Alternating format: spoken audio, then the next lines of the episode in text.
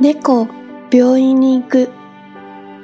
しかし、猫がこんなにも遊び好きな生き物だとは思わなかった。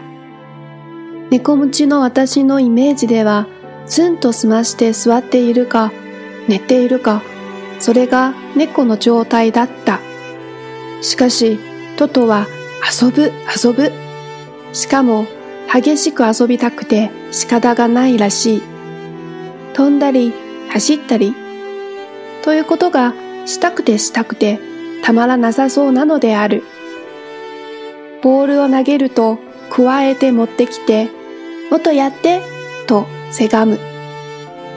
投げてやるとまた持ってくる。終わりがない。紐状のもので遊ぶと、ポンとジャンプする。驚くほど高く飛ぶ。そのくせ、運動神経が鈍いものだから、壁に顔から突っ込んだり、高いところから落ちたりしている。危なっかしくて仕方ないが、猫自身は打っても落ちてもぶつかっても、照れることもなく、恥じることもなく、何事もなかったかのように、遊んでを繰り返している。タフだな。ところが、トドが我が家にやってきて、半年ほど経ったある日、要求されるまま散々遊んでいると、トトは口を開けて、はぁはと息をしている。へえ、犬だけじゃないんだ。猫もこんな風にするんだな、と、猫持ちの私は軽く考えていた。猫歴の長い夫も、珍しいけど、トトはそもそもいろんなことが他の猫と違うしな。と、トトのその奇妙な呼吸法をどう考えていいのか分かりかねている様子だった。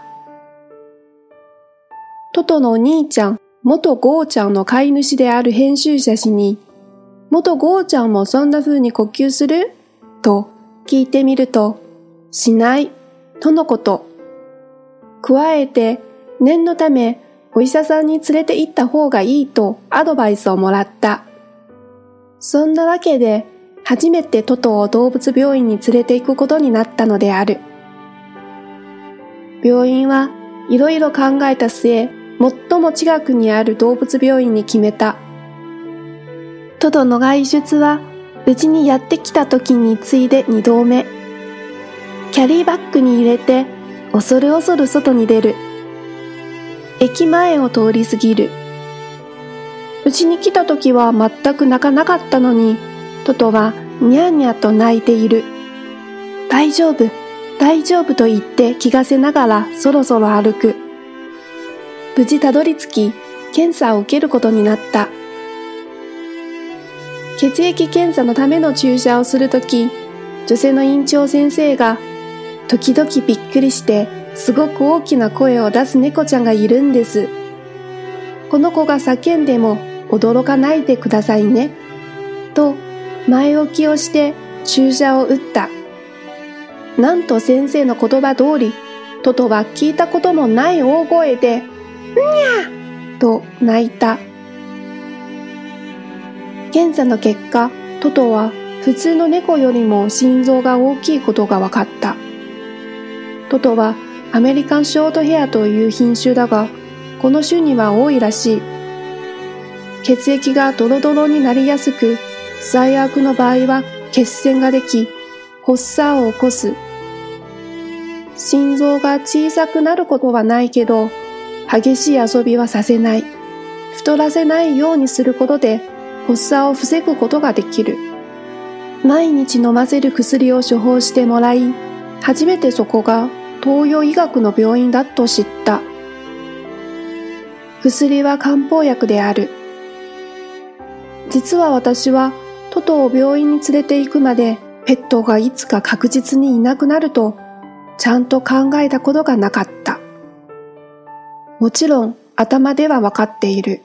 動物の寿命は人間よりうんと短い。でも実感がなかった。理解していなかった。心臓のことについて説明を受けるとき、不覚にも私はその場で泣いた。泣くつもりは全くなく、いい年をしてみっともないと分かっているのに、勝手に水滴が目から落ちてくるのである。先生は、さぞやぎょっとしただろうに、心臓が悪くても長生きする猫はたくさんいますよ、と言ってくれた。病気もお家も飼い猫は自分で選んで生まれてくるんだと私は思いますよ、とも。説明を受けて病院から帰る道々、幾人もの友人の顔が思い浮かんだ。犬や猫を飼った経験があり、今も飼っている人たちである。あの人も、あの人も、あの人も。大事な生き物の命を見送ってきたのだと初めて気づいたのである。共に暮らしてきた小さな生き物が病気になって、でも会社や学校に行って、それでお別れがあって、きっと泣いて、泣いて、泣いて。